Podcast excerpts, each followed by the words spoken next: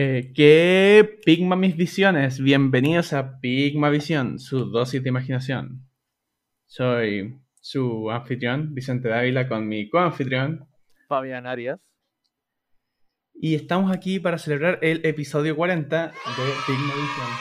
Que suena, que suena cornetita o algo. Puta, el caso lo tengo abajo, sorry. No, se, pone, se arregla de edición. Sí, obvio, se arregla de edición. eh, no, pero estamos aquí en serio 40 episodios de Pigma Visión. Claro. 40, 40, 40, años de Pigma Visión. 40 y 20. pero sí. Pensemos en que esa canción estaría funada actualmente. Sí. Como casi todo. Sí. Hay la canción que tiene Funa. Sí, pero no es la temática de hoy día. No, no vamos a hablar de Funa. Aunque hablar de Wafunaki igual no sería. ¿No? Ya, continuando, mira que está de terror este episodio que se nos acaba de caer una vez.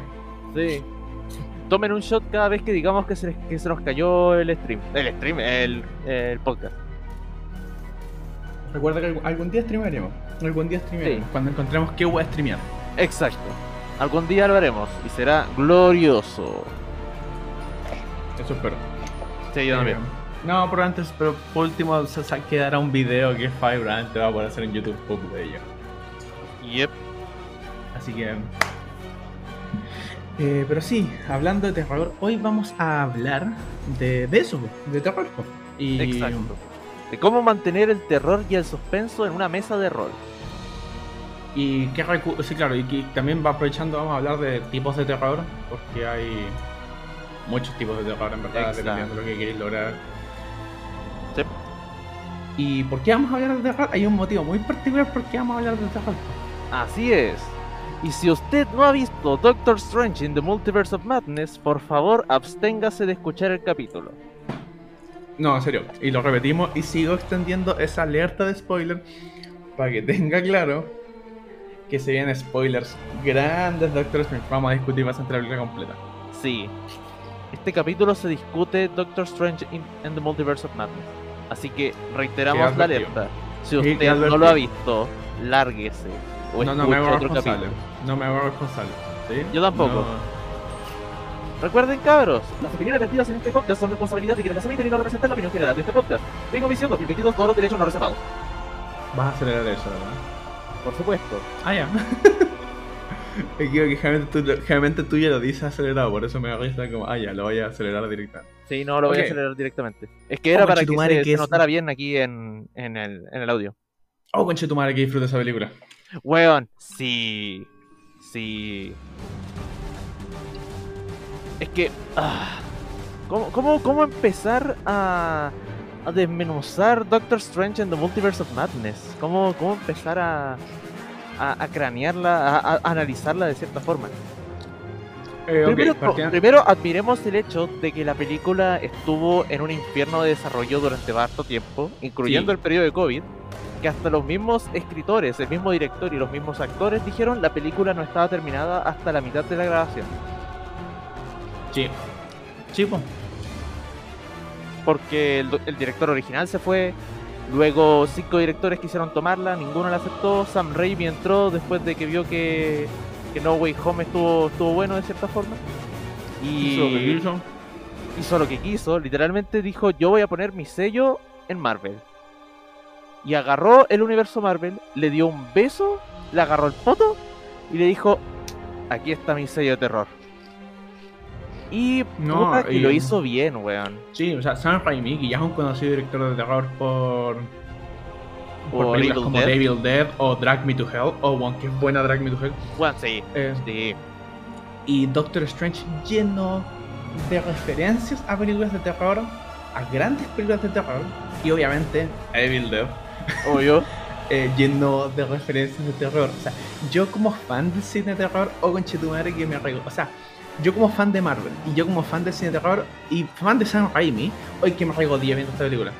Te creo, pero te creo. me 10 y lo mejor de todo es que me puedo regodear tranquilo porque el día que lo vi era un lunes a las 2 de la tarde, así que en verdad estábamos mi hermano y yo solos en el cine, no había nadie más en la sala, así que podía hablar todo lo que quería.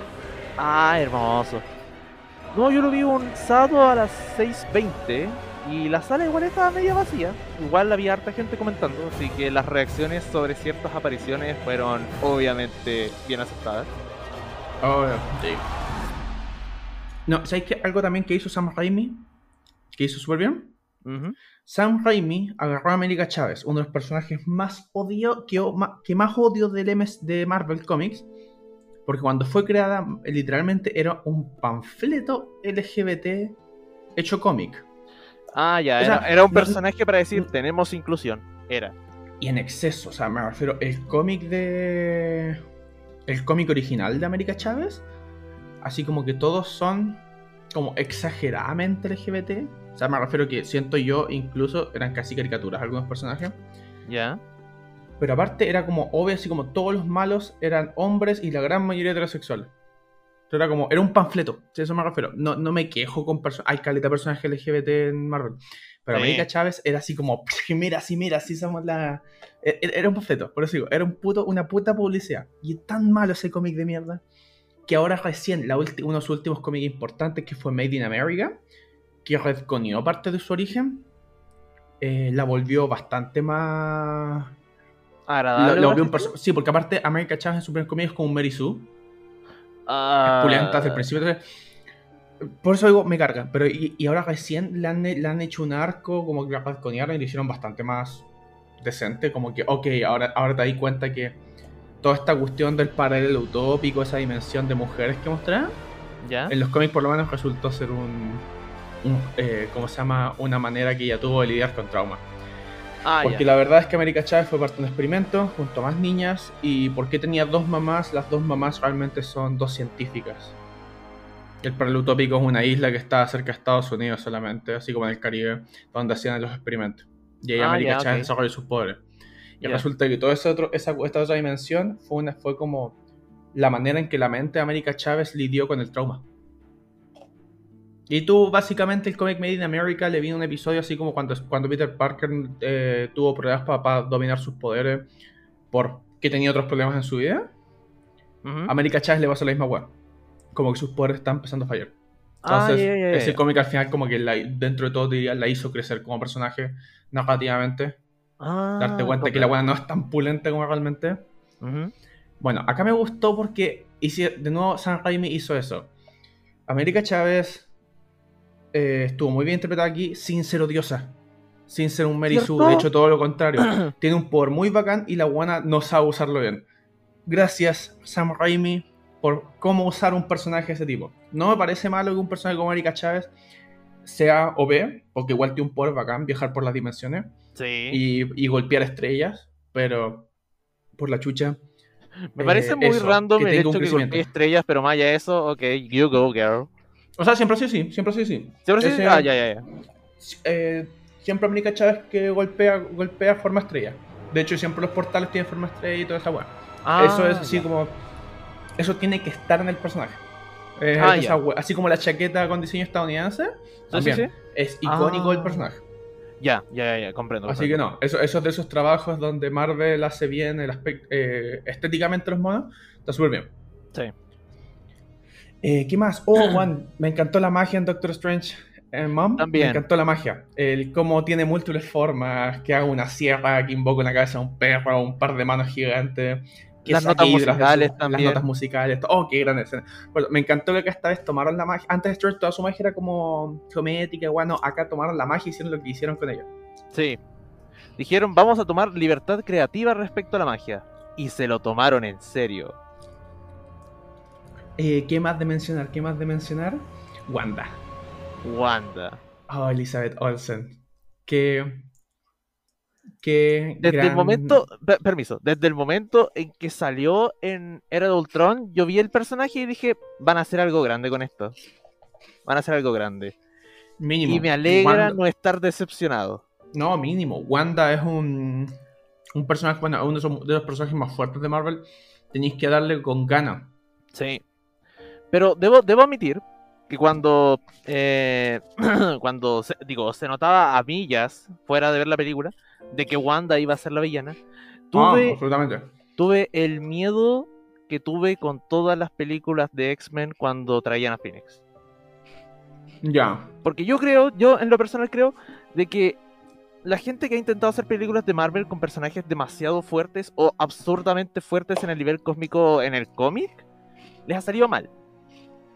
¿En Sí. qué sentido? El Fénix nunca salió bien. lo- El Fénix nunca salió bien. No, nunca salió bien. Apocalipsis fue un muy buen intento, pero a la vez siento que lo mataron al tiro y fue tan... ñe. Es que es eso. Es eso. En, en Apocalipsis fue muy bien ejecutado esa cuestión que cuando está en esta pelea mental, ahí está el Fénix. Así, esa, esa cuestión como hay algo más. Sí, Súper bien. Pero. pero en Dark Phoenix, en la, en la tercera de esa... de Oh, esa- es horrible esa cuestión. No, Dios no. Traté de verla y no, no puedo. Sin embargo, acá en Multiverse of Madness la hicieron demasiado bien. En cómo controlar a Wanda. No, a es este que, es, que, es que sabéis que es eso. Wanda tiene esos poderes de alterar la realidad. Y acá lo hicieron de maravilla. Sí, Eh, y bueno, y por último, creo que la última sí como guay importante que quiero. Ah, que conste, también está a- otra guay importante que está en- aquí. O sea, para este nivel de, de referencia de San Raimi, tiene. Está el Delta 88. sí. Para que no sepan, el Delta 88 es un- se refiere a un auto, a un Oldsmobile del 973 Delta 88, que Sam Raimi pone en cada una de sus películas. En cada momento eh, ponen ese libro en algún lado en la película. ¿Por qué? Porque ese fue uno de los primeros autos que Sam Raimi tuvo y que lo usó para la película Evil Dead como el auto de Bruce Campbell.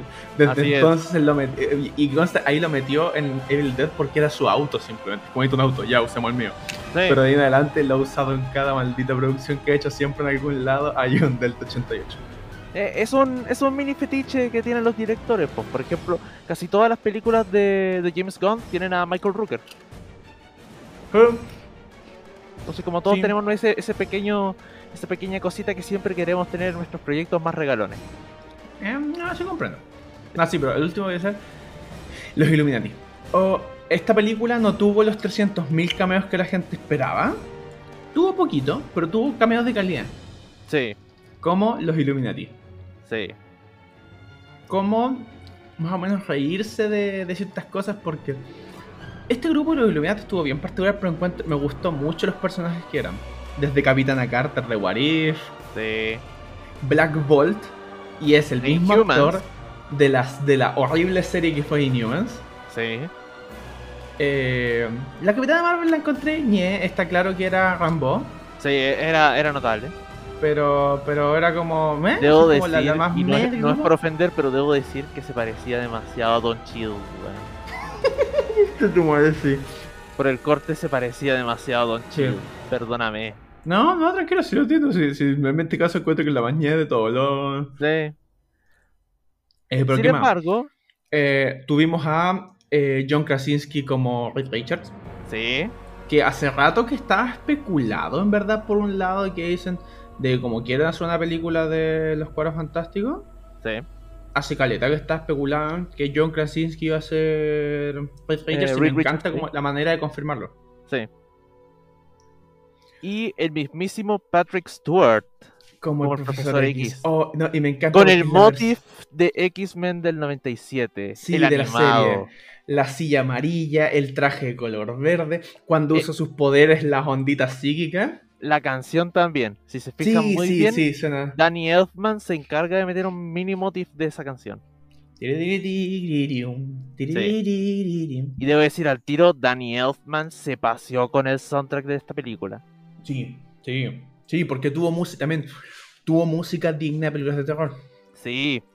Los acordes, la... La música Ah. odecafónica. Sí.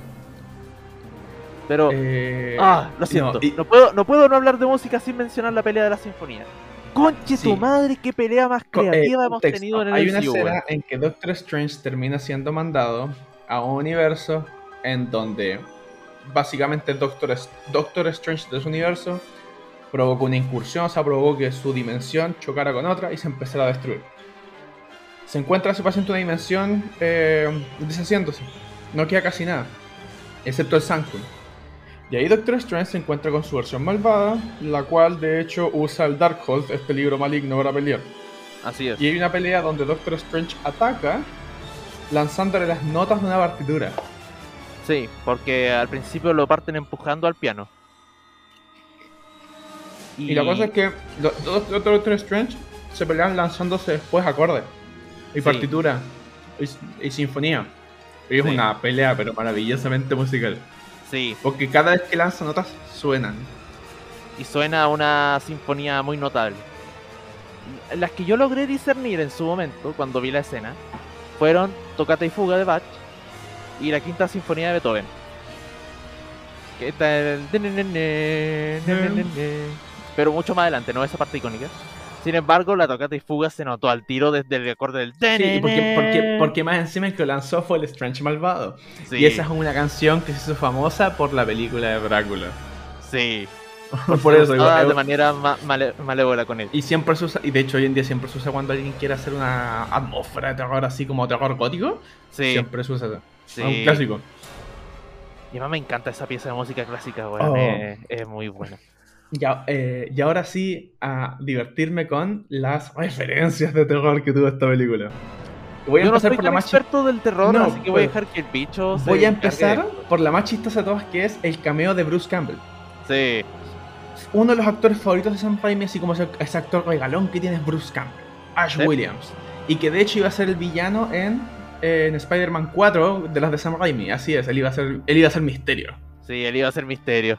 Hubiese sido la raja ver asunto es que última escena, donde hace un cameo, donde simplemente, con, bajo el nombre de Pizza Papa, y básicamente le roban. eh, América Chávez toma pizza de su carrito sin, sin pagarle, y Doctor Strange, para que no lo hueve, lo encanta, y eso provoca que su mano, su mano, eh, lo empieza a golpear, se empieza a pegar Sí. solo. Eso es una referencia a Evil Dead, tanto a Evil Dead 2 y, y Evil Dead 3 Army of Darkness. Porque en Evil Dead 2, cuando a, Doc- a- a Ash le muerden la mano y este se empieza como a, a convertir en zombie, hay un punto que Ash pelea con su propia mano hasta cortársela. Pero Sí. es más te diría que es más referencia a Army of Darkness, que es cuando Ash se está, convir- se está formando dentro de él, Evil Ash, su versión malvada. Sí. Hay un punto que están peleando por el control del cuerpo. Y es una escena donde Ash se está pegando constantemente. Sí. De, de la manera que. Why do you hit yourself? Why do you hit yourself? No, a mí me encanta. Y, y aparte de esa escena post créditos de ¡Ey! ¡Terminó! oh, que me Sí, que- que weón, me weón, yo me cagué la risa en esa escena. Digo, yo Ay, sabía de que probablemente la segunda, digo, la segunda escena no iba a ser tan densa, pero de verdad no me esperaba el, el jaja, it's Eh, eh. over y el corte. Esa weá fue clever, fue demasiado clever. Ya, ¿qué más referencias tenemos? Siguiendo con las referencias de Evil Dead. De... Vemos muchas veces estas escenas donde la cámara, se hace- la cámara, por decirlo, se mueve de una manera viva, se acerca lentamente, como que acechara a la, la escena cuando eh, se mueve rápido y gira. Esos son eh, sobre todo cuando Wanda posee su versión de otro universo. Que Oh, se- bueno, vemos esta vista primera persona que, que como que acecha por la casa. Sí, Eso es una referencia a la maldad de Evil Dead, que siempre antes de atacar a alguien se ve esa cámara, esa como cámara flotante, cámara que- en primera persona. o sea, digo esa primera persona, pero como que flota y como que acecha por todo rincón. Eso Sí. es muy... La, la escena en que Wanda se posee es muy como las posesiones en Evil Dead. Sí, Eh, estas manos, eh, es- más de algunas que vimos como manos de, de sombras arrastrarse para atrapar, para atrapar, esas son de Drag Me to Hell. sí, sí. Eh, ¿Qué más tenemos? Tenemos una rica referencia a, bueno, eh, también el aspecto de Doctor Strange Zombie se parece mucho a los Deadites, de, que son los zombies en Evil Dead. Sí, Pero la manera en que revive el Doctor Strange Zombie es un rico homenaje a George Romero, Dawn of the- eh, Night of the Living Dead. Night of the Living Dead, pensé, pensé lo mismo. La clásica escena de un zombie saliendo del suelo, esa escena, al ver la mano salir del. atravesar, atravesar el piso, eso es, eso es un. siempre algo que fue hecho famosa por George Romero. Sí, Entre otras grandes referencias, así como a buenas películas de terror, tenemos en la escena que Wanda ataca a Camartage. Cuando la atrapan en los espejos y ella después se mete a los espejos. Oh, weón, sí, la referencia O sea, al aro. Es, es eso, es que después de todos los espejos que Wanda sale desde el reflejo un gong, sale igual que Samara cuando sale la tele en el aro. Oh, que... Y además, es la primera, digo, sí, creo que es como la primera vez que vemos terror puro en Marvel, de esta forma. Porque no, muy bien no vemos así como cuerpo humano, inclusive, se- inclusive si se fijan, así como si escuchan bien, se pueden escuchar los huesos contraerse y romperse para poder... No, pero aparte la escena, esa escena está muy bien hecha. La cámara que usan, el cómo de repente eh, empieza a agarrarlos del piso, empieza a llevarse los guanes por los reflejos. Sí, Que, no, que tampoco vemos muy claro cuando se los lleva, solo vemos que de repente así como la rápido, el guan desapareció. Sí. Y nos empieza, y la música y todo se empieza, y después esa escena en que empieza a, que se ve el ojo en el charquito. Todo, Oh, está muy bien sí. logrado ese- Y la escena con, lejos, la escena con más referencias, que es cuando Wanda invade eh, la base de los Illuminati. Primero que nada, ahí tienes una referencia a Carrie, que es esta Wanda, toda manchada de aceite en este caso, porque el aceite sí, de los es Ultrones. aceite de Ultron. Eh, pero ahí avanzando con mira fija, pasando todo su paso, es como cuando Carrie, cubierta de sangre de chancho, anda matando, masacrando a todos a su paso. Sí, Luego tenemos un- el enfrentamiento de los Illuminati. Tenemos una escena que muchos lo he escuchado decir eh, referencia a Matrix, pero se equivocan. Es referencia a la dimensión desconocida. Hay, eh, el- o cuando sea, hay una escena. No, cuando están peleando con. Cuando, eh, cuando se encuentran con los Illuminati van a enfrentar a Wanda. Ellos mencionan que un solo susurro de Black Bolt fulminaría a Wanda. Y Wanda le contesta. ¿Con qué boca? Eh, a lo cual el acto seguido muestran el Wanda tiene la boca y se empieza a desesperar hasta que le explota la cabeza. Claro. Eh, pero esa, esa desesperación, esa, esa- ese cambio de escena donde no hay boca es referencia a The Twilight Zone, la dimensión desconocida donde las historias parodias por los Simpsons donde hay un niño que puede manipular la realidad. Cierto. Sí, ahora lo recuerdo. Hay, hay una historia del terror donde Bart hace eso. Sí. Pero en sí. se llama It's a Good Life. ah, La historia, sí. de, la historia de Noel Erickson se llama It's a Good Life. Sí. Pero to- tomémonos un tiempo de analizar lo. La, la- la escena más violenta del MCU, porque originalmente la escena más violenta fue Yondu eh, matando a todos los, los en Guardianes 2. ¿Ya? Pero ve- veamos de qué manera esto sobre- sobrepasa todos los niveles. Y cómo yo la declaro como el mejor ejemplo del anti-fanservice en Marvel. ¿En qué sentido? Hear me out. Hace no mucho tuvimos No Way Home, una película plagada de fanservice por donde se le mire. Inclusive tanto fue el hype de esa película que mucha gente pensó, ah, bueno, ahora puede aparecer cualquier cosa en Multiverse of Madness. Y claro, no apareció tanto, pero nos dieron los cameos justos y necesarios. ¿Sí? Pero la manera en cómo estos cameos lentamente se van al carajo. Me, me hace recordar lo que dijo Sam Raimi antes de que, de que empezara así como el periodo de no spoilers. Fue de que nosotros no hicimos lo que los fans querían. Nosotros hicimos lo que se tenía que hacer. Entonces tomamos paso a paso cómo Wanda empieza a obliterar todas estas figuras emblemáticas que habíamos visto. Bueno, partiendo del caso que dije, fue a Black Bolt. Black Bolt tiene un poder de que básicamente su, su voz eh, destruye todo. Sí. Al punto que, como dicen, un solo susurro es suficiente para dejar la cagada. Yep. Cuando le hacen esa amenaza, Wanda le dice, pero ¿con qué boca? La cámara vuelve a este one y muestran que ya no tiene su boca. Desapareció. y él había tomado un respiro para poder hablar. Lo cual, No, sin, y- un, sin un método de poder expulsarlo, por, No, por- y es también la desesperación. El- eh, esa frase, como dice el libro, no tengo boca y necesito gritar. Sí, Eh, como su voz no puede ser en ningún lado, ¡plá! sus sesos salen volando hacia atrás. y Y se cae. ve. El hecho que se vea ya es algo fuerte para el mundo Marvel. El impacto que genera esa cuestión para alguien que está acostumbrado a ver películas de Marvel es sublime. Claro, sea, a nivel de otra película, sí, ñe. Sí, A nivel de Marvel, pero estamos hablando claramente de un tema a nivel eh, Marvel. Sí. Sí, pues sí, pa- para cualquier otra película esto es como, ah, nah, una cosa poca. Para nivel Marvel, ¡Holy fucking shit! Es como cuando la gente empezó a ver Invencible y hasta que llegó la escena de Omniman matando a todos. Eh, Y hablando de eso, después vamos a la muerte de Reed Richards. eh, básicamente Wanda lo agarra y lo pica como si fueran fideo. O sea, lo, pica nomás, lo hace de tirita. Sí, lo, lo hace espagueti. Es como, inclusive me estaba metiendo a TV Tropes para leerlo y inclusive dice, si ustedes se acuerdan de lo que Thanos le hizo a Mantis en Infinity War, la diferencia es que Thanos dejó viva a Mantis. Yo porque Thanos alteró la, Thanos lo único que hizo fue temporalmente la... Sí. Tempo- temporalmente alteró la realidad. Pero a la vez después de eso uno queda así como, conche tomar, le explotó el cerebro.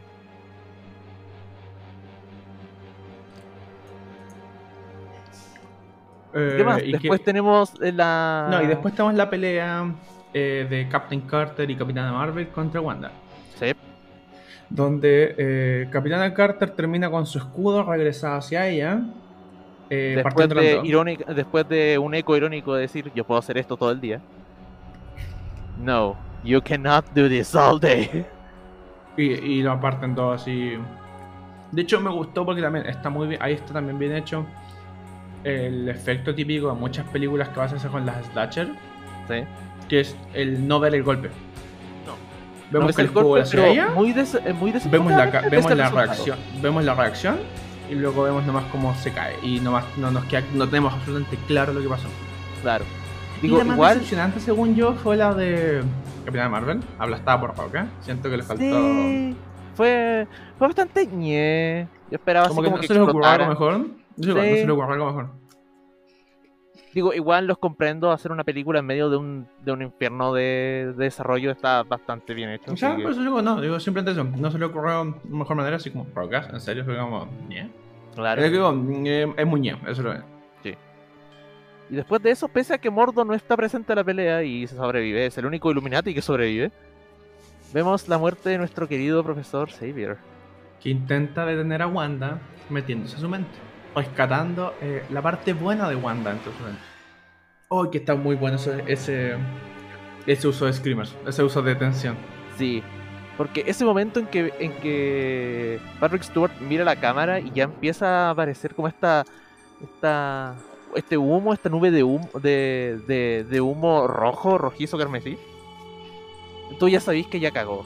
Como ya no. eh, Y, pero lo peor de todo, no sabes qué va a pasar.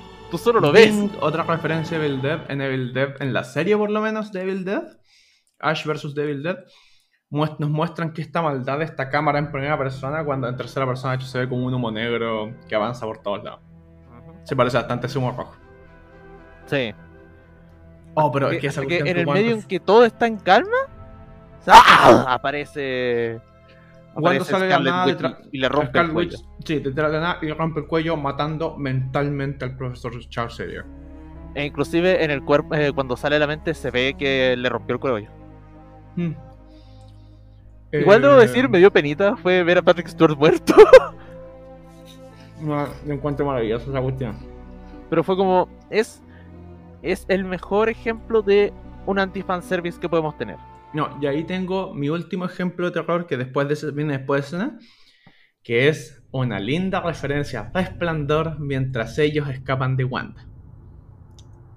Esta Wanda eh, cojeando, correteando, persiguiéndolos, ese cambio de cámara de mostrarlos a ellos corriendo, mostrarlos a Wanda como los persigue. Ese cambio, el, el cómo coge a Wanda es una directa referencia a The Shining. Sí. Y además también rescatar el, el uso de screamers en esta película. Porque, porque claro, uno ve screamers y es como ya, listo, es solo un impacto que puede dejar así como para adentro de la persona, pero es como vaya eso. Está tan sobreusado el screamer en las películas de terror que ya es como asústame de otra forma, porque ya después deja de asustarte y es como ya es molestoso. Sin embargo, debo decir que yo igual me cagué un poco de miedo viendo la película. No, no, tanto muy... Es que el momento en la persecución en donde a ellos le, realmente se les pierde Wanda, solamente suenan las gotas, es un momento de tensión y suspenso súper notable. Oh, y, qué buen desenlace. Eh, Doctor, o sea, Doctor Strange zombie con una horda de espíritu contra Wanda con sus demonios. Y ese final, ese, esa manera en que América Chávez le logra ganar a Wanda, simplemente dándole lo que ella quiere. Sí. Es como, ¿quieres tus hijos? Tómalos. Pero que te vean tal como eres. Oh, que me encantó. A mí también. Lo encontré demasiado bien.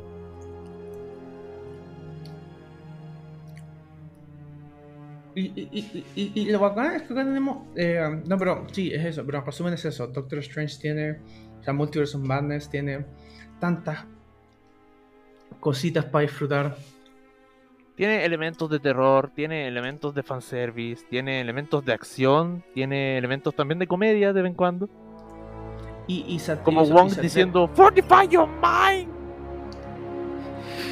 No, pero aparte eso de... Eh, de eh, esa manera de...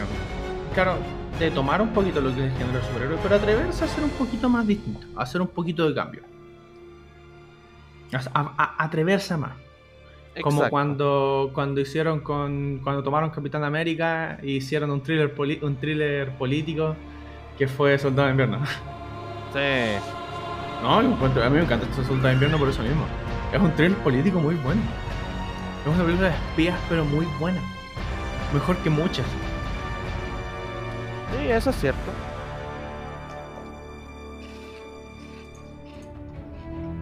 Oh, pero a la vez es como. ah, sorry, garganta seca, perdón.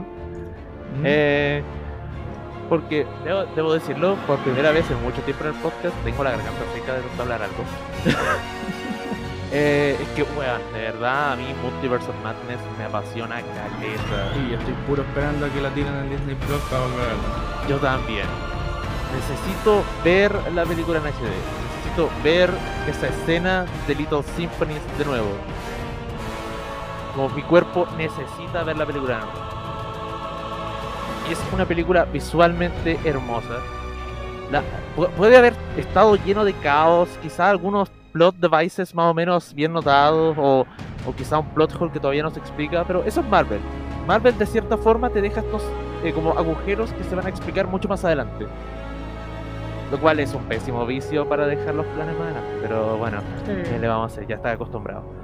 Eh, pero sí, no, no va a ser tan destacable así como para decir, oh, esta película rompió el molde, pero sí rompió algunos. Y por lo menos podemos decir, es una película de Marvel que usó recursos de terror. Y los hizo bien. No, sí, no fueron usados por alguien que sabe usarlo. Exacto. Y también marca el regreso de Sam Raimi haciendo películas de superhéroes, pues bueno, entonces como las expectativas estaban, la sobreexpectativa también estuvo, pero también nos esto es una puerta, no es el multiverso como tal, es una puerta a todo lo que puede pasar y todo lo que puede haber más adelante. En verdad, ¿cuál es, qué, es la puerta acá? Es que eso, que Marvel use la marca Marvel simplemente para hacer otro género de película. Sí, es tan simple como eso. Ya más después de, después de esto se nos viene Thor, Love and Thunder. Bueno, ahora entre medio tenemos para entretenernos un poco, tenemos Miss Marvel. Sí, que sale en unos días más, sino que con la próxima semana, ¿no? Sí, la próxima semana, la otra semana. Eh, uh. No, no, la semana subsiguiente porque creo que sale el 8, miércoles 8 sale. Ah. Y lo estoy esperando porque, bueno, a mí me gusta Miss Marvel, es uno de mis personajes favoritos desde... O sea, es uno de los personajes radiantes nuevos favoritos que tengo. Me encantó cómo está hecha. Entonces, sí, quiero, quiero verla, quiero, quiero ver qué van a hacer con ella. Por lo menos la actriz que está elegida, súper bien elegida. Sí, eso es cierto. Y además también es como. Bueno, el futuro de Marvel se ve interesante. Se ve muy entretenido. Also, Clea. Elizabeth Teron como Clea. Yo estoy feliz. O sea, en mi caso, eh, me gusta que hayan metido a Clea porque Clea. Eh, puta, Clea es el personaje. O sea, no, en no, es un personaje recurrente en Doctor Strange. Es como ya era hora que apareciera Clea. Y siento que lo, y lo están metiendo básicamente para hacerla en parte una como una suerte de interés amoroso para Doctor Strange considerando que ya pasamos todo este arco de superar a ah, no me acuerdo cómo se llama eh, ah no me acuerdo ya, pero y superando la mina esta que, que no pesca Doctor Strange en ningún universo sí que literalmente le dijeron en ningún universo estamos juntos tú eres muy peligroso sí pero Clea bueno y Clea que es la sobrina de Dormammu sí Benedict Cumberbatch va a estar con la sobrina de Benedict Cumberbatch. O sea, no sé si van a mantener eso. O sea, me imagino que van a mantener la relación al Dark Dimension, pero no sé si van a mantener esa relación familiar con Dormammu. Sí. Eh, Christine Palmer, así se llama la doctora. Eso, eso, eso. Pero, pero a la vez es como, como, bueno, tú, tú, tú ves, digo, tú viste cuando abrió el portal, yo quedé así como, nos van a dar Dormammu de nuevo. Dime que nos van a dar Dormammu de nuevo, aunque sea un poquito. O sea, es que considerando que es ella que venga a wear y ya viene la Dark Dimension, puta, puede ser perfectamente. Es material para. para eso. Sí. Ahora lo que yo espero es que si tenemos Dormammu, que tengamos el avatar de Dormammu. Sí. quiero, quiero, quiero que hagan quiero, ese... Quiero mi cabeza en llamas. Sí, quiero mi cabeza en, llamas. Quiero mi Benedict, Benedict Common Snap con su cabeza en llamas y ese traje de metal. Sorry, el traje de metal es por el eh. Marvel vs. Capcom 3. Sí, quiero mi Dormammu y a mí antes Steve Ditko. Sí. Steve Ditko por lo menos era, fue el dibujante del primer Dormammu. Sí. Entonces como Maya eso es esto. Dormammu es la raja, cabrón. Le, lean sobre Ahora, ahora igual me curiosidad si hacen otra cosa también, pues puede que en hoy me fue nada dice que decían hacerlo con cabeza de fuego. pero no. Pero, claro. Pero ojalá, ojalá, ojalá tengamos este, esta forma más encarnada, esta forma más física, simplemente para entretenerme un poco más con, con algo más que este gigante neón. Sí. Aunque yo solo voy a destacar una cosa malita de la película. ¿Cuál? El ojo culiado que le dieron en la frente. No, se ve muy mal, sí. Qué malo, mala la wea. Últimamente Marvel ha estado medio. Ni con mucho CGI en harta wea se me acá. Como Black Widow. Oh, que lo CGI Black Widow en Moon Knight también, hay ciertos puntos que realmente se ven demasiado falsos. Ah, sí, sí. Entonces, digo, los dioses, nada que decir, esos weones están preciosos, pero puta que hay puntos demasiado ñaños en la, en la serie. Sí, pero claro, últimamente sí, o sea, si lo comparamos con las primeras películas, sí, Marvel se ha caído harto con el CGI. Iron Man no tuvo escenas pulentas como Iron Man poniéndose armadura. Claro. Impecable la escena. Sí, no, es como, es como no, es para criticar todo Marvel, pero sí es para criticar ciertos puntos, como por ejemplo el ojo no, no, está bien. Bueno, yo, oye, me lo mismo. Como, no me gusta cómo se ve, está mal, mal hecho. Sí, está, está demasiado mal hecho. Sí, o sea. Tengo que la cara con que quedó finalmente Benedict Cumberbatch antes del corte de los créditos me, me dio demasiada risa, man. Sí, Pero esto también es demasiado Sam Raimi, que los personajes tengan como caras exageradas de cierta forma. O sea, sí, Evil Dead, listo. eso te dice todo, eso te dice todo. Bruce Campbell, Bruce Campbell siempre tiene expresiones peculiares. Sí, weón. Cabros, vean Evil Dead, en serio, vean Evil Dead, vean la trilogía, es re buena. Sobre todo es de un presupuesto dudoso. Para Halloween, para ver la trilogía de Evil Dead con el Sergio, tú, yo, bicho. ¿Estaba Sergio? Sí, estaba Sergio, recuerdo que estaba Sergio. Estaba Sergio y Iñaki, si no me equivoco. No me acuerdo, señor. Estábamos con Pablo, si estaba en mi casa. Sí, no, si estábamos en tu casa. ¿Cuánto fue, el presupuesto, ¿Cuánto fue el presupuesto de Build Dead 1? Quiero ver si lo encuentro. Creo que no fueron más como de 3 mil dólares, No, sí, sí, debe ser, debe ser una 375 mil dólares. E hizo 2.7 millones. O 29.4 millones, no sé, porque salen dos cifras distintas de. Pero ganó harta plata ganó caleta plata. para menos de, un millón, menos de un millón de dólares. Ay, ay, ay. Fue, fue eh, ganó 130 millones de dólares mundial. Evil Dead 2 fue hecho con 3.5 millones y ganó 10.9 millones. Y Army of Darkness eh, tuvo un, presupuesto de 11 millones y recaudó 22 millones. En resumen, Evil Dead siempre gana plata. Sí. Pero bueno, aquí estuvimos 30 y 38, 37 minutos de nosotros así gushing out sobre... Es que, es que por eso, es- necesitaba eso, necesitaba comentar la película. Sí. Yo también necesitaba comentarlo. Sí, el momento en que salí del cine, yo le pregunté a mi gente así más cercana, así como, weón, ¿viste la película? Por favor, dime que la viste. Y no todos la habían visto, o todos estaban así como, la veré mañana, la veré pasado mañana, y yo estaba así como, avísame cuando la veas, para comentarla. Yo. Yo me aguanté, yo la vi después de mi cumpleaños. Y.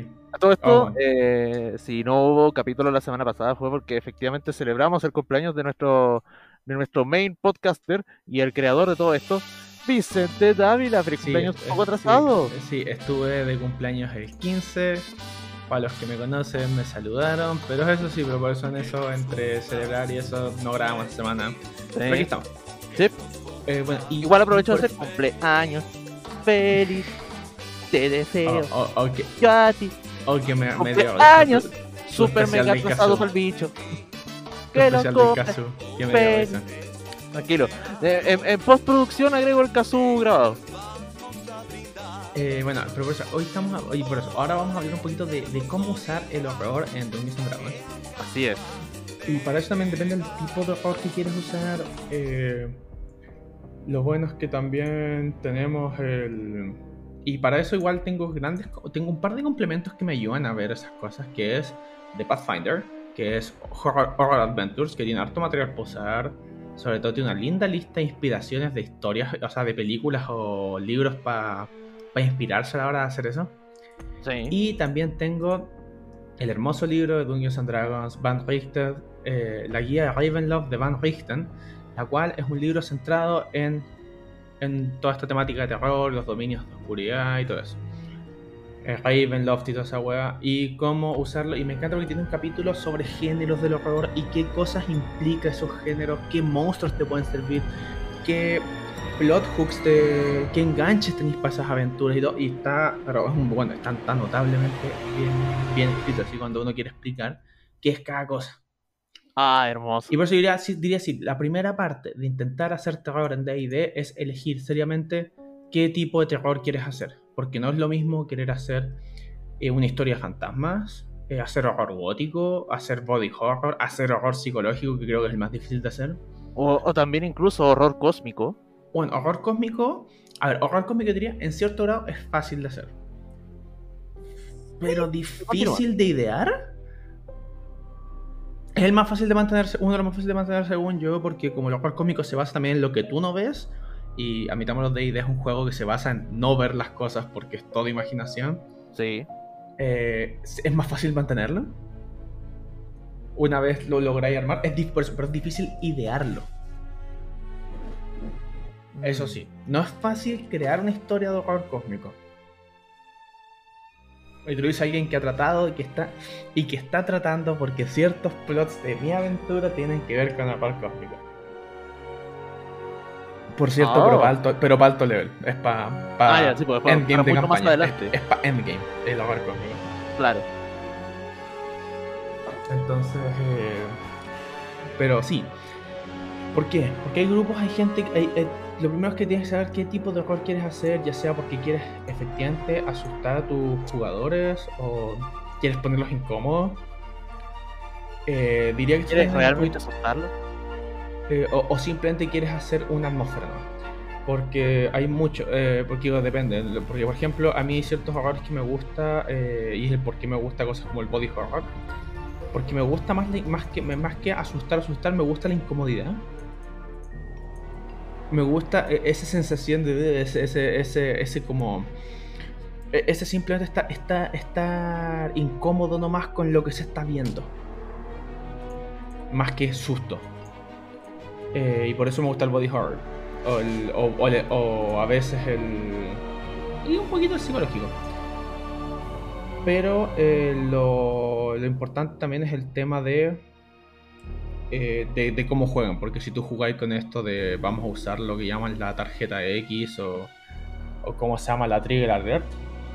eh, obviamente hay que ver primero qué triggerea a tus jugadores para obviamente no triggerearlos tampoco. O sea, sí, sí, o sea, Claro. no sé. po. Hay gente que se siente muy incómodo con temas de abuso sexual, cosas así, entonces no los vaya a usar, pero sí. Sí, por eso depende, depende de partir qué reglas usáis a la hora de jugar. Claro. Nosotros no, creo que nosotros no, porque honestamente el por qué no me gusta mucho la regla es porque yo encuentro por lo menos que para mí, yo para mis jugadores hay la madre suficiente que si alguien me dice, oye, ¿sabéis qué? Me va a decir. Sí. Y, y se va a resolver de manera de una manera madura. Entonces siento yo eso así como parar así de golpe la cuestión, es como... ¿eh? No Bueno, sé, pero- no, pero- no es lo correcto, pero también es como O sea, no. conversarlo. Si funciona para cierta gente, bacán, bacán si te funciona. A mí, honestamente, igual me funciona más con que mis jug- yo sé que mis jugadores van a hablar si, si la cago con algo. Sí. Eh, pero de hecho, yo usé una pequeña aventura de terror que ustedes fueron cuando estuvieron en el pueblo de Lukewood. Oh, sí. Y Esa- esa- de esa- hecho, de hecho, la muy, muy buena. De hecho me- yo me enorgullezco caleta de cómo resultó esa cuestión. Porque la había escrito y lo único que pensaba es, puta, ojalá esta weá resulte. Y siento que ustedes sacaron dentro de todo el final bueno. El final no cambia, lo que, lo que hace es que hace entre la diferencia es que hay un inocente vivo. Claro. En resumen, yo lo que hice fue combiné Hansel y Gretel con Sweeney Todd. Sí. Eh, no, ¿qué es lo que pasa? El pueblo de Lookwood es un pequeño pueblito de campo, sí, bien simple, donde reportan que niños están desapareciendo. Eh, otros detalles del pueblo, el pueblo es bien de campo y el plato principal que se vende en la panadería es pay de carne. Ya dije que tenía que consumir todo, así que ya sí, ya sabes más. Lo que pasa Sí. es que todas las pistas con quienes hablan indican que mencionan que los niños van a jugar al bosque y que hasta donde algunos habían cachado por lo que son los niños hay una bruja que vive en el bosque y muchos le echan la culpa a la bruja por la desaparición de los niños. Los aventureros fueron a buscar a la bruja para encontrarse con Magdalena, esta joven bruja que se dedica a hacer pastelitos y tiene su casa, su pastelería estilo Hansel y Gretel. Todos los niños vienen a comer y jugar. Obviamente los jugadores llegaron acusándola y después de una discusión ella simplemente se ofendió, los echó de la casa y le dicen si tanto, eh, si tanto eh, buscan al culpable, ella nos- les dice vayan a buscar el panadero que hace los panes. Ahí, usted, ahí me sorprendió, en serio, me, me sorprendió que ustedes no quisieron pelear, porque yo ya veía que ustedes iban a botar la puerta para atrás. Tenía el presentimiento que Víctor iba a hacer eso. Sí, o sea, por eso me sorprendió que se detuvo y que fue como, ah, ok, la escucharon. Llegaron de noche al pueblo, obviamente está todo cerrado, se acercaron a la panadería en la noche y encontraron al panadero matando, eh, moliendo un niño con una moledora de carne. Sí. Fue una pelea, no, no fue una pelea real porque el panadero es solo un humano, o sea, es, es un commoner, no tiene ninguna puta habilidad. Entonces, pero el impacto de ustedes, ustedes están muy impactados que yo les narré la escena que básicamente vieron a un sujeto moliendo niños en una moledora de carne y darse cuenta que ustedes prácticamente habían comido esos pais de carne. En la mañana, llegando a ese pueblo, ustedes comieron pay, eh, por yo sé que ustedes comieron pay de carne en el Sí. cuando se los ofrecieron. Sí, sí, sí. Es que ahí está la cosa también. Porque claro, nos venden la pomada de que algo es demasiado inocente hasta que nos dicen no lo es. Y cuando nos muestras esto, el impacto de las acciones anteriores toma un peso mucho más significativo y eso en narración es épico. Es muy bueno porque ahí haces que tanto tus jugadores como la gente que pueda estar como testigo o algo eh, sienta el peso de los personajes, como que realmente están así en un estado de shock en el hecho de que la cagaron o no fuimos conscientes de esto. Y, y fue eso, y fue simplemente, ok, resultó esa sesión. Eh, y lo otro que fue, y, pero digo, lo único que les faltó fue el haberlo hecho realmente mal. Lo único que les haría faltado es que hubieran matado a la bruja. Sí, Porque ustedes habían quedado en que mataron a una persona, dentro de todo, a una persona inocente. Que, no- que realmente no estaba eh, cometiendo el delito. exacto. Y por un momento pensé, ¿de verdad la vamos a matar? Yo no creo. Es como tenía, tenía una corazonada de que ella no era la Que mala. conste, ha sido, ahora que puedo decir, claro, como ustedes no la mataron, ella les mencionó el panadero. Pero si ustedes la mataban, si revisaban la casa, iban a encontrar un diario que mencionaba el panadero. O sea, igual de todas maneras, sí, lo que los iba a llevar al panadero les iba al panadero. Pero es la cuestión de. de darse cuenta que, oh, matamos a alguien que literalmente no estaba haciendo nada. Porque, y de hecho, Magdalena estaba cuidando a los niños. Sí, pues, y eso es lo que también quedamos todos así como, weón, wow. Entonces, oh, qué bien ejecutado. Y estoy esperando poder volver a. Eh, a tratar de ejecutar más cuestiones de terror con los Dark Domains. Y además también hay, hay algo que rescato muy bien de esta de esa sesión fue de el uso de las expectativas. Eso es algo que he estado mencionando mucho respecto a películas, respecto a series, respecto a todo. Cuando nos vendiste esta historia, porque como jugadores nos venden la historia y nosotros la creemos, eh, la, la, cosa que sucede es el hecho de que todos estamos como ya fuera del personaje, como, ah, esto es Hansel y Gretel, la bruja es mala. Pero cuando ya nos damos cuenta, el giro es tan oscuro que no podemos tomarlo de otra forma más que disgusto o un what the fuck tan simple. Sí, es que eso, yo, yo, yo sé, mira, yo sé, la verdad, en, en, general, es muy difícil y solamente es más lograble en persona poder asustar a tus jugadores. Es una sí. cuestión que requiere requería apagar la, eh, bajar las luces, requerís tener música ambiente, requerís todo ese control. Por eso sí. la mejor manera de hacer ese suspense es más esa incomodidad, ese thriller, es esa sensación de que algo malo va a pasar. Y que a veces de repente nunca llega. Gran parte del thriller psicológico de repente es que nunca pasa. Te tiene todo el rato al borde y nunca, nunca realmente explota. Hasta que llega el momento y ahí que así como. ¿Qué? Es como el giro cuando nos dijeron que, que Igo le metió el cáncer a la madre de, sí. de Star-Lord. Es ese, es ese qué lento, silencioso, pero cargado de ira el que te, el que te dice, ya, funcionó, listo, paid off. Y eso para un guionista, un escritor de, de un game master, eso es una recompensa súper valiosa para el que lo está haciendo. Porque realmente significa que hiciste muy bien la pega. Ya no, eh, y ahora yo creo que vamos a pasar igual por algunos cuantos géneros como para, para ver cómo usarlo. Claro de repente algunos géneros no podríamos verlos ahora y los podríamos dejar incluso para susto visión. Hacer sí. cuatro capítulos centrados en géneros de horror. Sí. Bajo ese tema quiero dejar el... O sea... Eh, quiero dejar por lo menos el cosas como el, el body horror lo quiero dejar para eso. ¿Para susto visión? Es que el body horror me encanta como género y me encantaría hacer un capítulo sobre body horror. Dale, dejémoslo ahí. Así que vamos a hablar de horror cósmico. Ah. Horror cósmico, horror cósmico. Ya, ¿qué es el horror cósmico? El horror cósmico es básicamente un horror que se centra en verdad el miedo a lo insignificantes que somos en mm. este universo.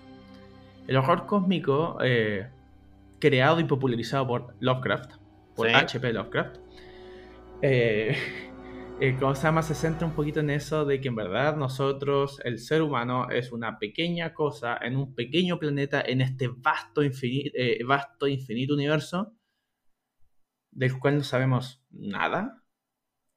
No sabemos realmente lo que hay más allá. Sabemos muy poco, conocemos muy poco el universo. Y es ese, pues, es ese miedo a no, a no comprender lo que hay más allá. Porque siempre las seres del horror cósmico son criaturas eh, ajenas a nuestra comprensión, ajenas a nuestra propia imaginación incluso, que no somos capaces ni de, ni de, ni de explicarlos. Y el momento oh. en que llegásemos a intentar comprenderlo o explicarlo, la locura nos sobrepasa por completo. Y, y de hecho, os diría estos géneros donde realmente rara vez nunca se gana en este género. No, nunca hay Porque, una victoria en paz. O sea, o sea, es más, no hay ni bien ni mal realmente esta cuestión. es solo casos. un orden casi pseudo natural. O sea, eh, pero es eso, pero sus, refiero, sus seres no son. Eh, no, o sea, no, no, podríamos decir tampoco que son legales o caóticos, porque es como es nomás. No, está tan lejos de nuestra comprensión que está nuestras más allá casillas normales no los pueden casillar realmente en algo. Sí. Realmente es vago. Para, la descripción siempre es vaga siempre te, te, describo brevemente, tal vez sensaciones, pero nunca te voy a dar a detalle lo que estás viendo. Claro. Eh, un gran ejemplo de esto es un poquito el hechizo Hunger of Hadar, que describe simplemente que se abre un vacío negro y dentro no ves nada, pero puedes escuchar unos susurros, una cacofonía de susurros, y sientes eh, como eh, lenguas frías en tu... O una oscuridad fría y sientes como lenguas eh, cubriendo tu cuerpo. Sí. ¿Qué es? No sabe, nadie sabe realmente qué es Hadar. O sea, Hadar, de hecho, así como en descripción de ID, no tiene una, una forma muy definida. No. Inclusive traté de buscar imágenes de Hadar así como para guiarme así como qué wea es y no hay. No, pues Hadar nunca tenía... No. A lo más es una manifestación tentaculosa de las estrellas, del vacío. Pero más allá de eso no hay nada tangible o visible. De hecho, Hadar es conocido como The Dark Hunger. Exacto. Un poco más te dice Beware, I hunger. I am sinister. Pero es eso. Eh, no hay mucho más. No. De hecho, es. Creo que hacerlo no es muy difícil. Es bien fácil de plantearlo. Pero es más difícil ejecutarlo de una buena forma. Pues, y de hecho la imagen que vemos de siempre que vemos es como un cosmos con tentáculos. Sí. No más que eso. Por ejemplo, puta, voy a volver al mismo capítulo de, de errores más grandes como lo que hicimos para su en el último capítulo. Eh, algo de lo que se hace bien ahí en, por ejemplo, en World of Warcraft es el terror cósmico, el de los dioses antiguos, las cosas que no vemos, o lo que investigamos demasiado, que no debimos haber llegado a eso, son los dioses antiguos. Por ejemplo, mm. que es como este ojo en una olla, por así decirlo, pero es como una olla súper carnosa, o Joxalon, que es obviamente una referencia a Yoxotot. Sí. corrompe todo a su paso, pero él simplemente está ahí. Es como no se mueve, solamente su influencia es demasiado fuerte en el mundo. Hay uno que es como una boca con bocas. Ese es Joxaron. Ah, ya, ya. Ah, hay otro que veo que es como una boca, un insecto con cachos, con muchos ojos y con muchas patas. Eh, como un cerebro verde.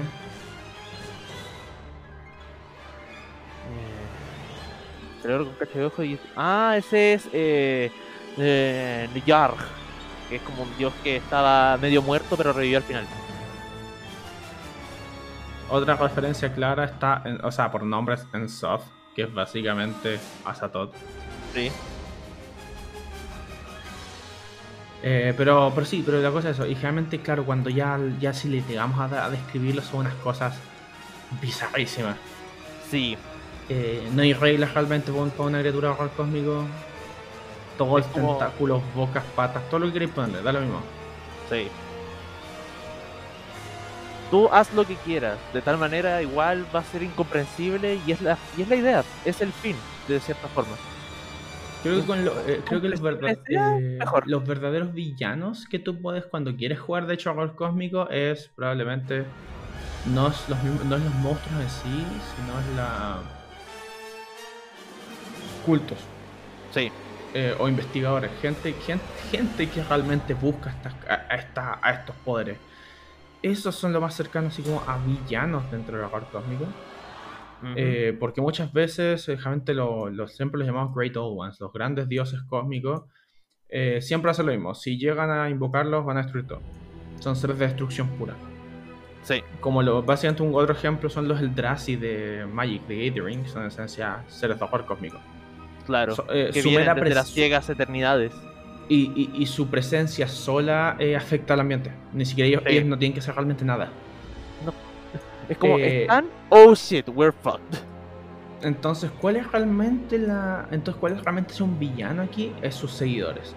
Es, aquellos que quieren que, que. lleguen. Y ahí es donde tú haces una aventura. Es esta cuestión de decir, partes con una aventura, algo mencionar. Eh, eh, ¿cómo se llama?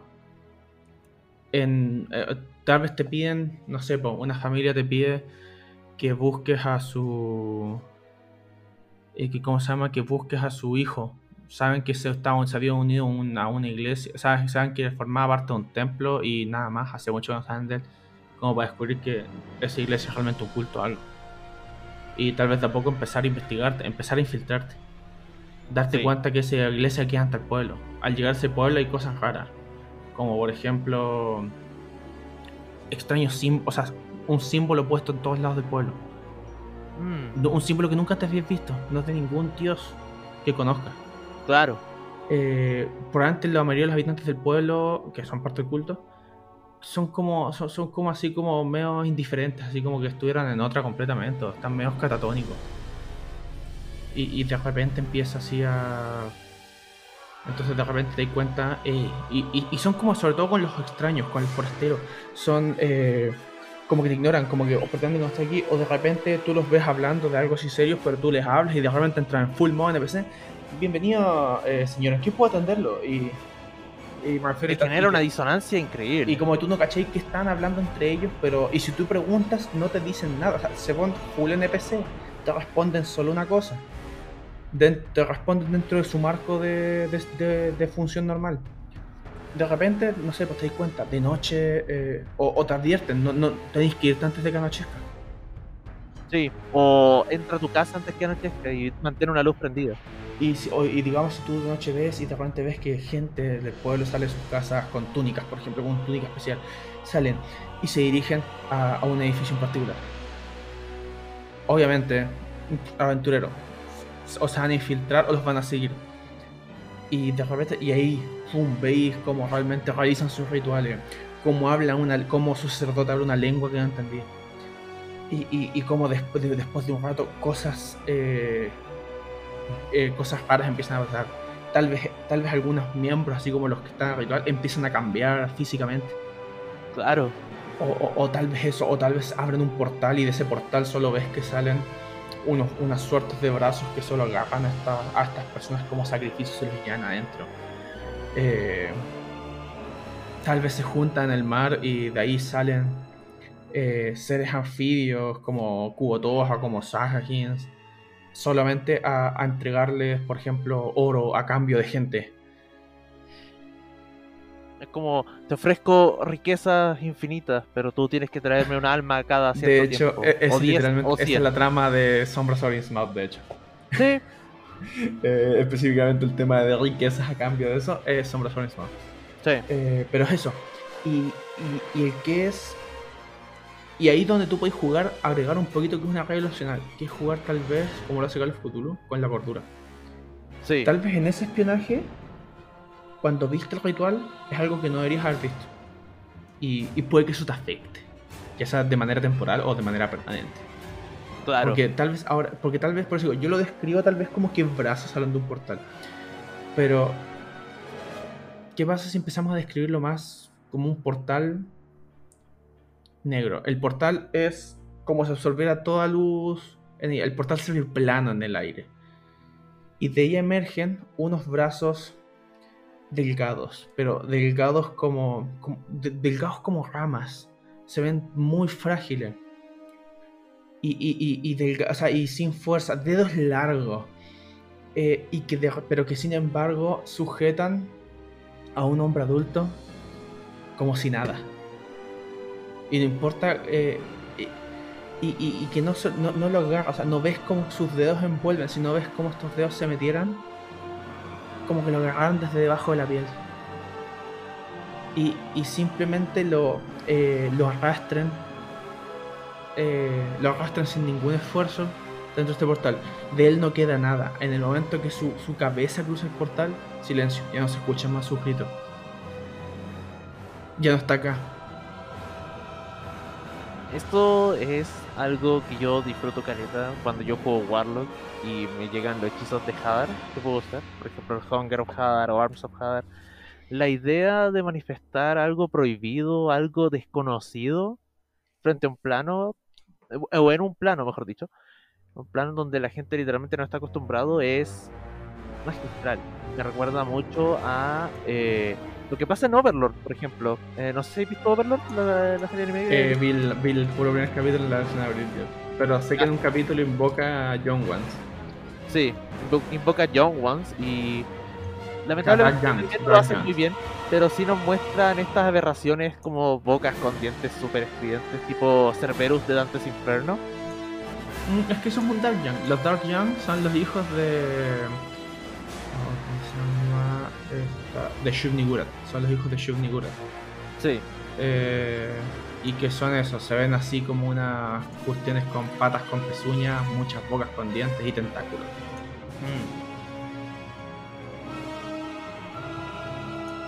Y es sublime de ver esa masa de oscuridad tentaculosa consumiendo lo que cruza su paso. Es sublime. O, o también, ¿qué, qué otro tipo así como ejemplos también acá? Ejemplos que nos daban Risten sobre horror cósmico. Nos dice ejemplos como por ejemplo ir a explorar un, un lugar en el bosque donde todos los animales vienen a morir. Uh, ¿Sí? Es eso. Simplemente los animales, cuando están viejos, por algún motivo, vienen a morir acá. En teoría, Home Entertainment también es error cómico, Oh, ¿no? Sí, sí. El tipo de horror, o sea, horror análogo es como el formato, pero sí, su género claramente horror cósmico. Sí. Porque eh, a ver, Ye- Gemini Home Entertainment es una serie de YouTube, y la recomiendo mucho, Sí. eh, el cual es lo que se llama horror análogo. El horror análogo es un tipo de género de horror que se basa un poquito en las cosas de la época de los 80 y 90, donde todo era más simple y carente, de tecnología- y carente de tecnología e internet. En otras palabras, Gemini Home Entertainment se ve como son como videos de una señal de televisión antigua, Sí. que es Ge- Gemini Home Entertainment, donde vemos documentales, vemos programas de noticias, avisos de utilidad pública, donde hablan de las cosas raras que ocurren básicamente con algo que viene del espacio, el iris de Neptuno, y es eso. Es, véanlo, simplemente. Ese es un gran ejemplo Sí. eh, o- otros, otros ejemplos de así como de, de cosas de horror cósmico, así como sitios que pueden ser. Por ejemplo, que de repente descubran que la ciudad tiene un sistema de alcantarillado que es mucho, mucho más antiguo que, que el pueblo. Claro. O sea, es eso, es demasiado antiguo estos túneles. ¿Y a dónde llevan y por qué están aquí? Eh, puede que sea simplemente eh, eh, en- eh, eh, cu- encuentren una mansión así como abandonada, deteriorada. Pero sin embargo adentro, pero sin embargo tiene servidumbre. Y la cual aseguran que simplemente su, su señor está está afuera y por ejemplo ya viene. Y no pero no sabes quién es. Pero no sí sí ya viene. Y pu- pu- pueden que pase. Y se nota como que nadie ha estado aquí en días Eh, en meses así como que hay algo raro acá quiero aprovechar de mencionar algo eh, también proveniente de un poco del lado del horror cósmico. ¿Sí? Velvet de League of Legends. ah Velvet ahora que tuvimos eh, la nueva campeona que salió Que va a salir, todavía no sale. sea que va a salir está en el PB Sí. El lore es simple. Velvet era una ciudad de Shurima que fue consumida por el vacío. Y por alguna extraña razón, el vacío logró tener sentinencia. Sí, se volvió un ser pensante. Este ser pensante se dio a sí mismo un nombre ya que los mismos seres del vacío odian ponerse nombre. Y aquí nació Velvet, que de cierta ya forma ya existía hace millones de años atrás en el mismo vacío. Sino que ahora la misma masa del vacío que conocemos es Velvet. Velvet es la señora del vacío. E inclusive en la historia, en la corta historia que, que tiene con Kaiser, que está en la página de League of Legends, sí ella dice, yo he estado aquí por milenios. He estado observando cómo ustedes crecen, existen y desaparecen. Los, los Watchers o los observantes, no sé cómo está traducido en español, la verdad, Watchers. los vigilantes Ya, los vigilantes, sí. Son la única afronta que tengo, pero eh, yo quiero consumirlos. Quiero detenerlos, destruirlos a todos. Y tú, Kaisa, vas a ayudarme a hacer esto. Y ahí Kaisa queda así como, pero ¿por qué? Yo tengo que detenerte. Tú amenazas la existencia de todo. Y es como, te propongo algo. Tú me ayudas y yo no tocaré tu mundo en un día, en un mes o en un año. Les daré el tiempo suficiente para que encuentren algo con lo cual puedan detenerme. Si es que lo encuentran. Porque yo no puedo ser detenida. Soy inevitable, como diría un cierto tirano titán loco. de color púrpura de color púrpura. Entonces, eh, nos muestran a Velvet como esta criatura casi, digo, de forma mantarraya, jaja. Eh, pero nos muestran lo imponente y lo inevitable y lo omnisciente que es. Porque por todo, por todo lo, lo que ha vivido por los millones de años, ha acumulado información a medida de consumo, o lo que hace Belcos con la desintegración. Mm. E inclusive, eh, la misma historia O nos dice de que ella fue responsable de que Malzahar, Kaisa y Kasadin entraran al vacío. Sí, pues ella fue la que le dio las visiones a Malzahar. O sea, por lo, pero en parte por lo visto, ella fue quien mandó a Belkos a analizar cuestiones. El, Sí. el teaser de Belkos le dice una cuestión como que no tu trabajo no ha sido suficiente. Sí, ella, ella fue la que mandó a Belcos a hacer como tarea de reconocimiento. Y aquí literalmente es un Hell, I'll do it myself. Pero ¿por qué calza como horror cósmico? Porque esto lleva años de, de- de- de teasers, de, de pequeños guiños. O sea, claro, eh, parte un poquito, es un, una suerte de horror cósmico y pasa a ser simplemente como Monster Horror, me refiero, que es los seres del vacío. Es esto, estos seres de otra dimensión que llegan y hacen y, consumen todo su paso, uno tras otro. Eh, y el, eh, y lo que te vuelve horror cósmico es este paso de intentar comprender de dónde viene todo esto. Sí. Porque entonces nos hacemos la gran pregunta. ¿De dónde vienen los platos voladores? ¿De dónde viene el fenómeno? Up? Eh, siento que quiero hablar de otro tipo de horror. Ah, Bueno, antes quiero decir algunos ejemplos de horror cósmico para los que quieran ver eh, cine. Sí. Eh, gracias a Pathfinder Horror Adventures, algunos ejemplos que nos da eh, sobre terror- horror cósmico. De algunos hablamos incluso en, en, en ¿cómo se llama? En Sustovisión. Pero tenemos películas como La Niebla. Tenemos películas como Cloverfield. Como Event Horizon. eh, eh, de John Carpenter, dos de su, dos de su trilogía de la, dos de trilogía del apocalipsis son de horror cósmico, que es el Prince, Prince of Darkness y en Las Fauces de la Locura, In the Mount of Madness. Ahí tenéis varias eh, películas de horror cósmico. Obviamente, de libros, si quieren leer horror cósmico, lean H.P. lean, lean Lovecraft, lean Los mitos de Cthulhu. Sí. Eh, la metamorfosis de Kafka tiene hartos aspectos de horror cósmico, sobre todo el hecho en cómo se demora en decirte lo que pasó, aunque Kafka, aunque Metamorfosis también tiene harto de body horror, Sí. por otro lado. Kafka, la, Pero- la metamorfosis es un body horror metido en filosofía pura. Pero, pero esa misma filosofía también en parte es eso del, del horror cósmico, el hecho que esa como borde que tiene entre qué tan literal es lo que está diciendo que se convirtió en insecto. Eh, hay un punto en que el que no sabemos qué tan literal es esto que tiene harto horror cósmico. El- ¿Estamos hablando de un one que está simplemente delirando o estamos... ¿O es en serio? Sí. Bueno, el, el- el siguiente que quería hablar, eh, que es el más fácil de meter a D&D, es la fantasía oscura. Sí. La Dark Fantasy. La Dark Fantasy generalmente es, un, es bastante fantasía. Es tanto Oscura. fantasía como horror. Es fantasía y horror. Es ambos juntos. Sí. Eh, tiene elementos sobrenaturales, elementos eh, de horror. pero como realmente, ¿cuál es la diferencia un poquito de él? Es que en la fantasía oscura eh, se caracteriza, si se, acuerdan, hablamos, hab- hablamos de lo que eran las aventuras épicas, que era esto que siempre se centra en el bien contra el mal. La fantasía oscura es lo mismo, solamente generalmente el mal gana. O, y si el bien gana, nunca ganó completamente. Siempre al- al- algo quedó ahí. Tal vez eh, efectivamente derrotaste al villano, pero ¿a qué precio? ¿Te volviste Claro. un monstruo para lograrlo? Esa ese borde entre el bien y el mal es muy difuso en la fantasía oscura y probablemente es donde tú tienes que es donde siempre vas a tener que ver esas situaciones de dispararle al perro y vas a tener que antes sacrificar algo con tal de lograr lo, lo que hay que hacer.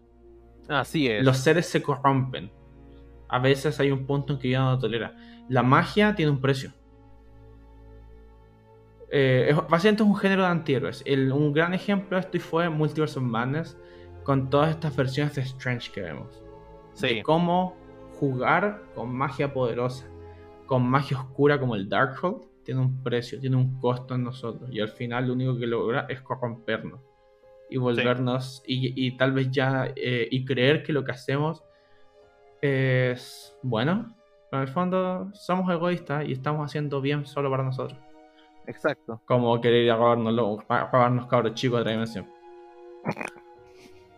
Puta, sí. Hashtag dejen a Wanda ser feliz. Eh, entonces es eso, la Dark Fantasy es eso. Y, y, su- y sus villanos tienen que. o sea, y se caracteriza por, por villanos así poderosos y. Y, y- eso, y medios, eh, ¿cómo se dice? Es- esos villanos que realmente tú puedes comprender. Pero después de un rato quedas así como, estás mal, pero te comprendo. Y es horrible. O sea, pueden ser cuestiones como, por ejemplo, de villanos puede ser un, un cabal de, de eternos reyes que están en una guerra eterna contra. Quieren están de- le quieren declarar la guerra al monte celeste al reino de los ángeles.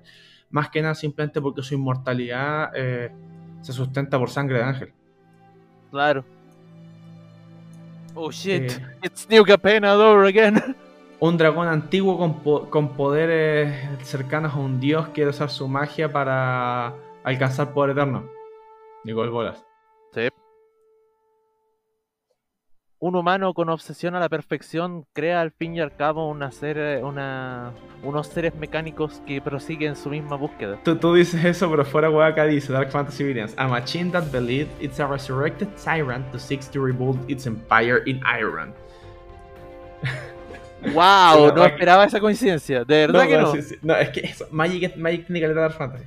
Sí. Magic tiene muy buenos ejemplos de Dark Fantasy. Uh, el comandante de una legión de templarios eh, adictos que buscan castigar a los eh, castigar crímenes, básicamente quemando a los, a los criminales eh, en un polvo psicoactivo. Chale. ¿Eh? No, se usa un ejemplo bueno, pero. Y, y- y Dark Fantasy tiene que ser así, tiene que ser, por ejemplo, no sé, pues tú, ustedes naufragian y llegan a reino de una isla. Donde, por ejemplo, eso, es gobernada por un. por una inquisición así atroz. Y te das cuenta que de hecho eh, la magia está completamente prohibida en la isla, pero simplemente porque estos buenos mataron a todos los magos de la isla. Ordo Poena, is that you? Eh, de hecho, eso es lo que espero llegar a convertir Ordo. Oh, ok. O sea, me refiero a una cuestión así, me refiero a una, una, una lucha así, una cuestión... eh, eh, de nuevo, son cuestiones que probablemente se van a dar más porque yo quiero que sea de alto level. Sí. O, o puede que, tú- o sea, o un ejemplo también de, eh, de repente puede que el mismo, o, o un Dark Lord, un ser que lo que hace de hecho genera constantes peligros a su gente simplemente para ser el que les rescate. Así como, mírenme, yo soy el que mantiene, por ejemplo, a raya los monstruos cuando la verdad es que yo- él controla a los monstruos. Claro. Eso me recuerda también Eh, a lo que es la, la instancia de, de Stratholm en World of Warcraft. Lo siento, he estado jugando mucho World of Warcraft, las referencias están en la carne. Donde literalmente el líder de la, de la Cruzada Escarlata, que son como esta especie de inquisidores, ¿Mm? Es el mismo demonio que mandó a quemar la ciudad.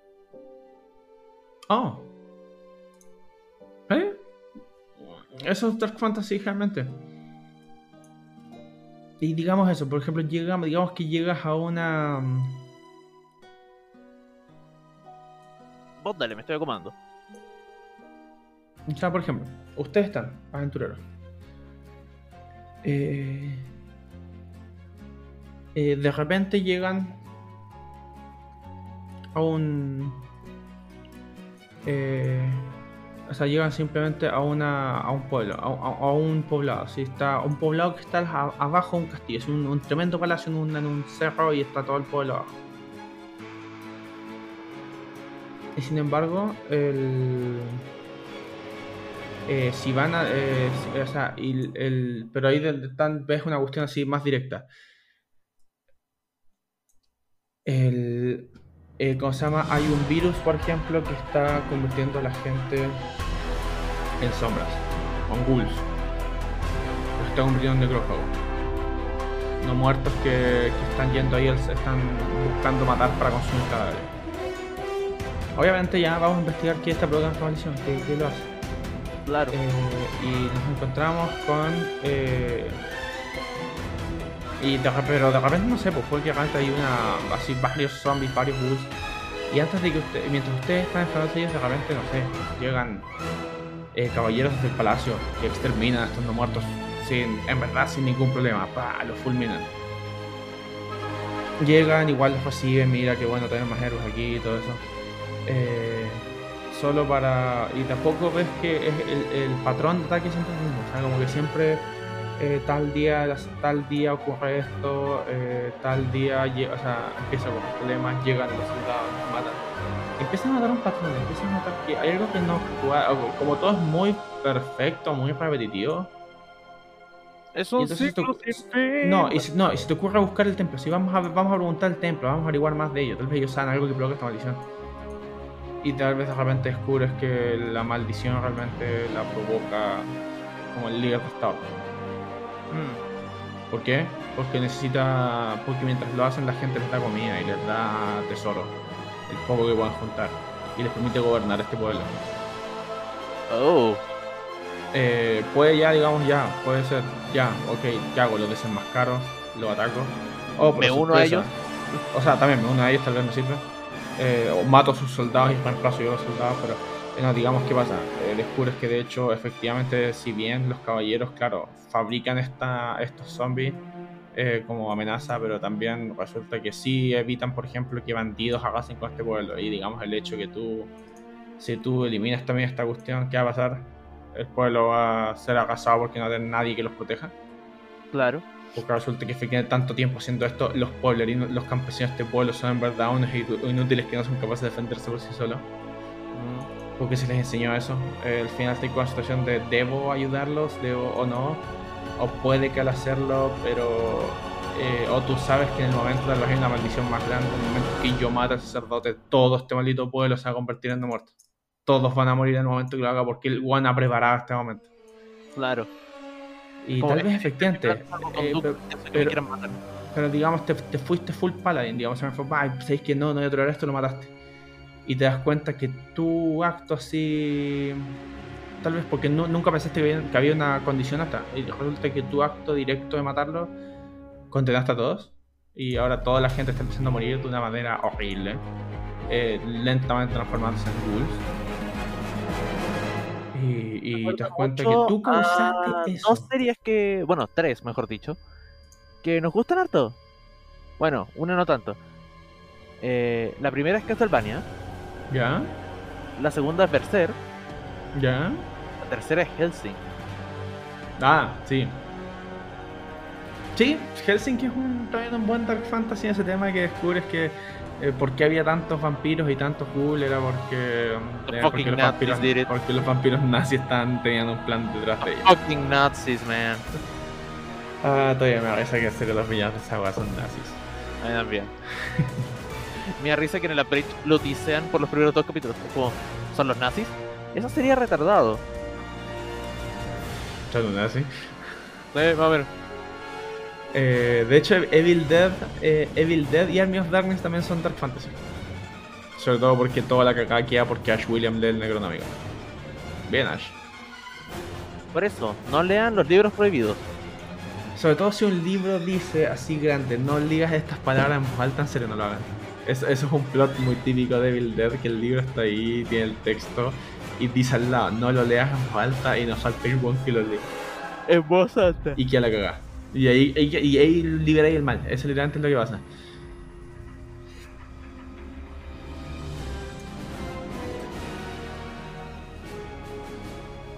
Y. Pero consejo así, Sí, Una hora veinticinco. Creo Sí, que no, estaría sí. bien rato. sí.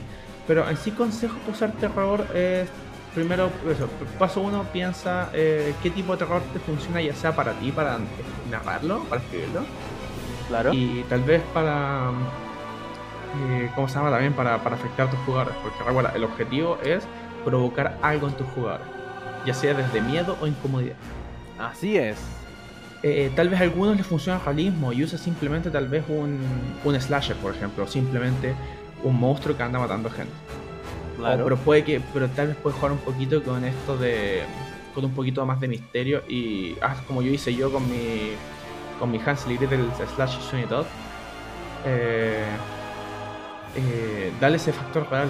De repente, un- una de las mejores cosas de repente cuando el gran, si queréis hacer ese suspenso peor, es cuando de repente ni siquiera es un monstruo al final. el porque si- monstruo es humano. No, no, es que no es que te digo. Es eh, una cuestión que dice. Gente está apareciendo eh, como asesinada y devorada, así como que claramente algo se lo comió.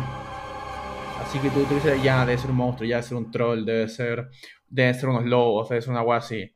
Para encontrar que no, es un caníbal. Es un one cualquiera loco que lo que hace es atacar gente en la oscuridad y luego se los come. Es como, oh, Fuck. Sí, es eso. Es una pelea que vos vais a ganar súper fácil. Porque usted es un aventurero. Pero, pero es esa weá de Pero darte es el cuenta peso que de las acciones. es el peso de, oh, conchetumar, este one, eh, eh, este one solo hizo esto, así como, no... Sí, el- eh, eh, elige bien, elige bien cuál es tu, tu revelación acá, cuál es tu, tu, tu gran monstruo, tu gran fuente de horror. Y trata de prepararla.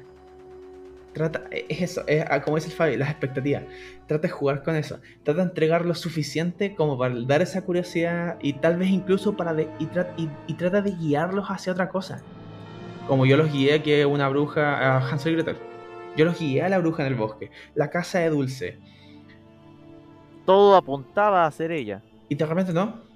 Y, No ellos quedaron como, no, o sea, o vamos a averiguar más, tal vez así como... Yo creo que lo, yo creo que ustedes querían, me yo lo que caché así como lo que ustedes ya van a buscar más evidencia antes de culparla directamente. Y no, la cuestión se pegó un giro completamente y terminaron en sueño y todo. Sí. Y fue hermoso. De repente fantasmas, el típico. Fantasma aparece, deja una cagada, eso. Y ahí la aventura ya no se convierte tanto en tener el fantasma, solamente tal vez eh, siempre aguarda con los fantasmas ese tema. ¿Por qué este fantasma sigue aquí? Y tal vez descubrir que realmente ese fantasma hace esto porque fue asesinado. Y quiere Mm. venganza. Y hasta que ustedes no encuentran el culpable, la verdad, de la muerte de ese fantasma. Y ahora se convirtió en un misterio. Y de repente darte cuenta de eso. Que este pobre fantasma no es más que una víctima, una víctima trágica más de alguien que todavía está ahí. Claro. Entonces eso, siempre es construir expectativas. Y trata de guiar, siempre trata de que tus primeras pistas apunten obviamente a algo que no es. Algo que tú tienes súper claro. Porque en el momento que sale esa revelación, pasan dos cosas. O los sorprendes, y wow, hay el, el factor de choque. Y si no, es la satisfacción de que acertaron. Yep. Hay una cuestión que mucha gente realmente hace eso como cuando cacha que, está, que ya tienen claro lo que quiere porque quiere buscar simplemente esa sorpresa. Cambia. Si a última hora cambia su trama solamente para que, ja, no me adivinaste. Exacto. Pero al final muchas veces eso no resulta y termina con una trama penca. Con apurada. No. Dale la, si, si tus jugadores adivinaron tu trama, sobre todo de horror, dale la satisfacción de que adivinaron la trama. Sí. Pero, porque ambos casos funcionan bien. O, está la satisfacción eh, de, de- de haber adivinado, o está la satisfacción de haberse sorprendido con algo grotesco. Sí. Todo vale la pena al final. Sí. Se lo digo porque yo que tengo, estoy tratando de preparar varias tramas relacionadas con terror. eh, ya que trato de, trato de que mi juego Telum en ciertos momentos es aventura normal. Pero trato de que tenga un poquito de Dark Fantasy. Eh, es, es eso, son esos momentos que cuentan. Como dijo, eh, citando, parafraseando Coloso, uno no se es un DM de terror todos los días. No. Pero son esos pequeños momentos los que cuentan. Así es. Uno, uno, uno, uno, uno cree que uno se levanta como DM terror, uno se da los, los dientes como DM terror, se masturba el, el depósito de jabón como DM terror. ¿Pero de qué? Eso No, Bulldog. no. Que es muy bueno, eso suena el Bulldog. Ah, que me encanta Sí, eso. no, no, no hagan eso. Sí, no, no lo hagan. No se A no masturben ser- con cochayuyos tampoco. Oh, el, el cochayuyo. Sí, cabros, dejen en paz, los pobres cochayuyos. Claro. El cuchayuyo no es un elemento sexual, señores. pero espero que igual este par de consejos, y espero que hayan disfrutado este review de Doctor Strange, pero más que nada espero que igual este par de consejos les hayan servido. Yo creo que sí, esta subdivisión vamos a hablar de géneros de horror. Sí. Probablemente invitan, vamos a tener invitados a todos. Pero Por así que eso, pues, todavía tenemos que hablar igual de body horror, o hablar del slasher, hablar del folk horror, que es un horror que no muchos conocen, pero puta que es entretenido cuando es, también es muy entretenido cuando está bien, bien utilizado. Sí. Eh, y, la, fan- y el horror gótico, que es el más conocido por todos. Sí. Así que, pero es eso. Y espero que les haya servido. Eh, nos pueden, eh, recuerden que este podcast está en Instagram, está en Twitter, arroba pingovisión.podcast, Así es. Nos pueden hablar también en nuestros Instagram personales. O, o por nuestro correo, pingovisión.podcast.gmail.com. Así es. Eh, y eso vamos a tratar de estar, va- vamos a, te- te- sí o sí tenemos que tratar de estar más activos en redes sociales. Últimamente va- vamos a intentar volver a hacer publicaciones al respecto. Sí. Eh, lo intentaremos. Y también trataremos de seguir grabando más capítulos de Plain Talkers si queremos saber si les gustó. Claro. Eh, si es que lo han escuchado el primero, esperamos más. Pero igual es entretenido hacerlo. sí. Bueno, así que soy su coanfitrión Vicente Dávila Yo, su coanfitrión Fabián Arias. y nos escuchamos la próxima semana. Así es. Hasta la próxima. Nos vemos. Cuídense.